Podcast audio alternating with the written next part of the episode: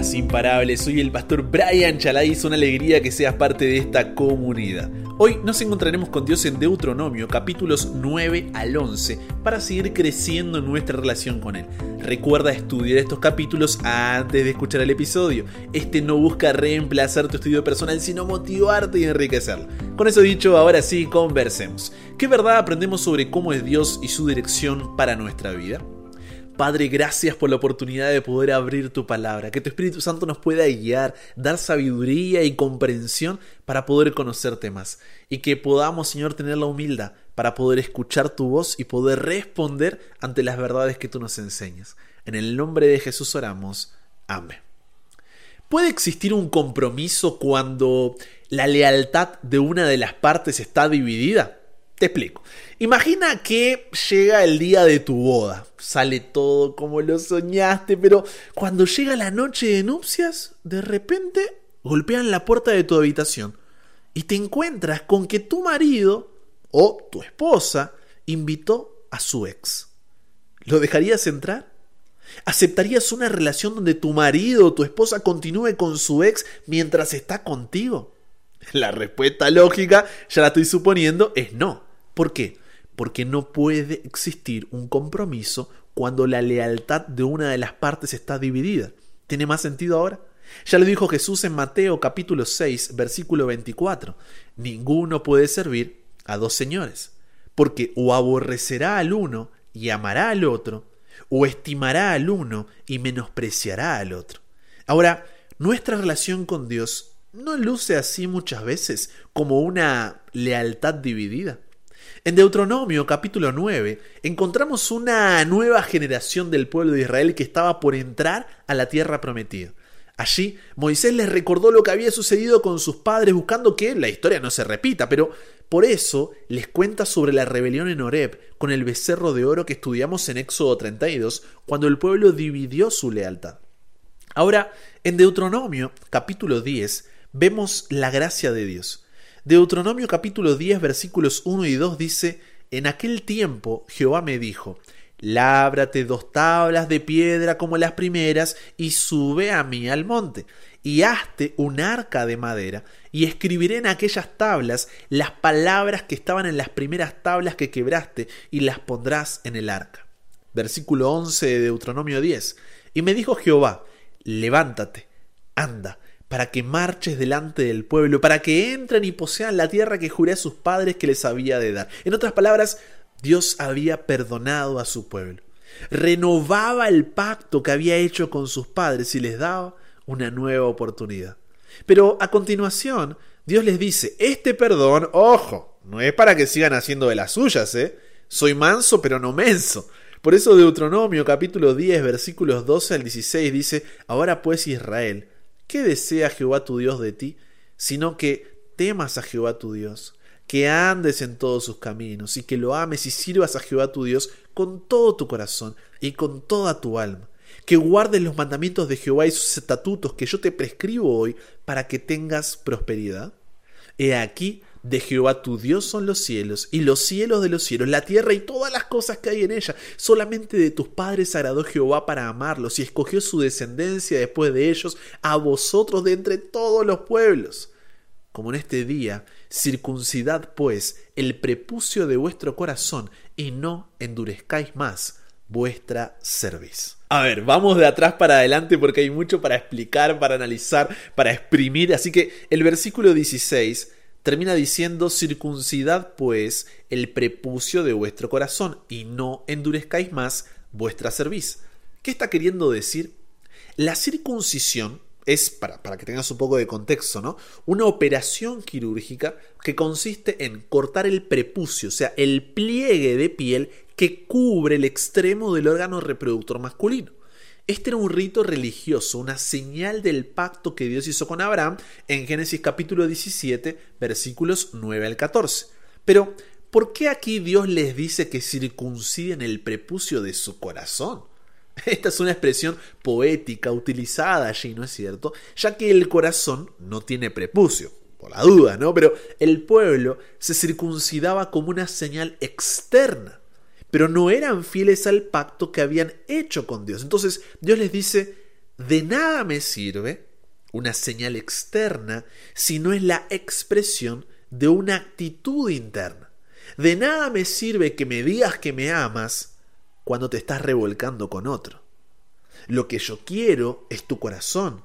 Lo nuestro no va a funcionar mientras tu lealtad está dividida. Eso es lo que Dios les está diciendo. Porque, sabes, el pecado no tiene problema con la lealtad dividida.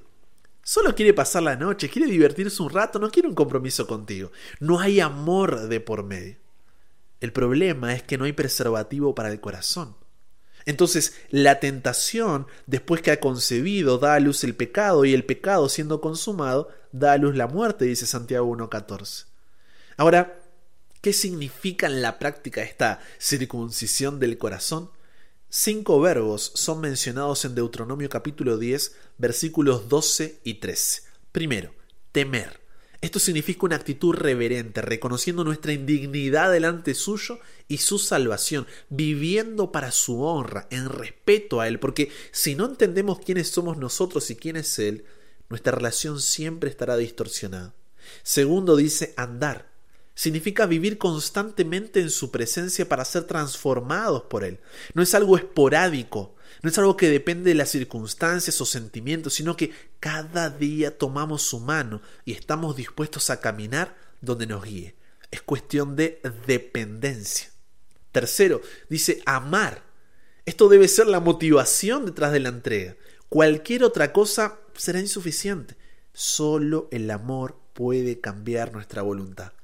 Nosotros lo amamos a Él ¿por qué? Porque Él nos amó primero. Cuarto dice servir. O sea, entender que Él es Señor de nuestras vidas y que su voluntad está por encima de la nuestra. No se trata de alinear la voluntad de Dios a la nuestra, sino la nuestra a la de Dios. ¿Por qué? Porque está buena, agradable y perfecta. Quinto y último, guardar. Porque la obediencia es el camino del crecimiento. Es cada día tener la disposición a someternos a Dios. Tú y yo Hoy somos esa generación en el desierto que está por entrar a la tierra prometida. Entiéndase como tierra prometida a vivir la eternidad en la presencia de Dios, estar con Jesús, a la Canaán celestial. Y al igual que el pueblo de Israel, Apocalipsis 3, versículos 15 y 16, nos describe como una generación con lealtades divididas. No somos ni fríos ni calientes, sino tibios. Pero a Dios a Dios no le interesa esa relación. Por eso en Proverbios capítulo 23 versículo 26 que dice, dame, hijo mío, tu corazón y miren tus ojos por mis caminos. Dios no quiere tu migaja, quiere que te sientes con Él en su banquete. Dios no quiere ser tu rueda de auxilio, quiere ser el volante que guíe tu vida. Dios no quiere ser uno más, Dios quiere ser el único. Dios no quiere ser el último, quiere ser el primero. Y si estamos haciendo la obra del Señor, pero nos olvidamos del Señor de la obra, de nada sirve.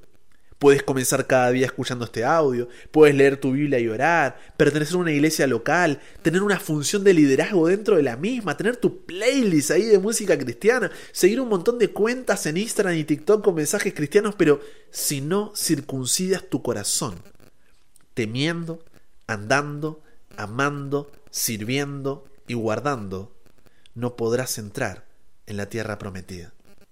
Porque en realidad el reposo de la tierra prometida se trata de encontrarnos con Él y no volvernos a separar jamás.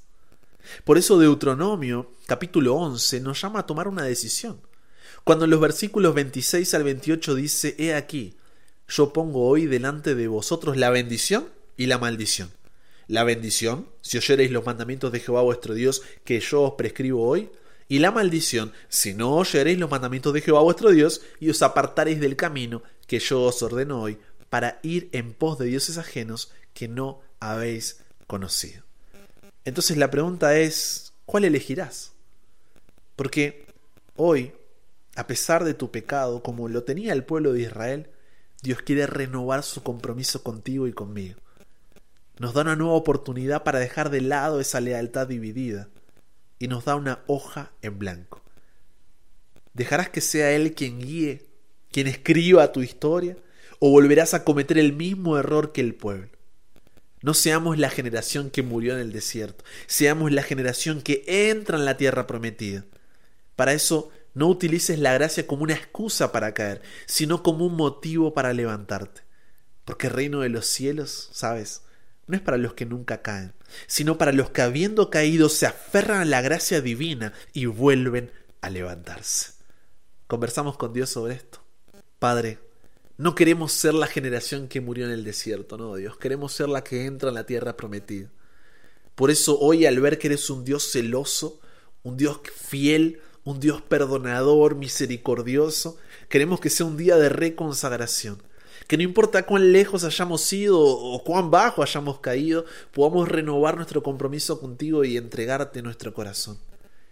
Cada uno sabe, ¿no? Con qué o quién está dividiendo su lealtad. Y si estamos dividiendo nuestra lealtad y no somos conscientes de eso, muéstranos. Muéstranos nuestra vulnerabilidad, Dios, para que podamos dejarla de lado y entregarnos por completo. Cámbianos, renuévanos, transfórmanos, somos tuyos. En el nombre de Jesús oramos. Amén. Y con eso llegamos al final. Comparte con otros lo que aprendiste hoy. Súmate a la comunidad en WhatsApp totalmente gratis si todavía no lo has hecho para recibir una notificación en tu celular cada mañana, escuchar los episodios sin conexión, tener material extra, hacer tus preguntas, acceder a contenido exclusivo y te espero en el siguiente para que nunca pares de aprender y nunca pares de crecer. ¿Por qué? Porque hasta el cielo no paramos.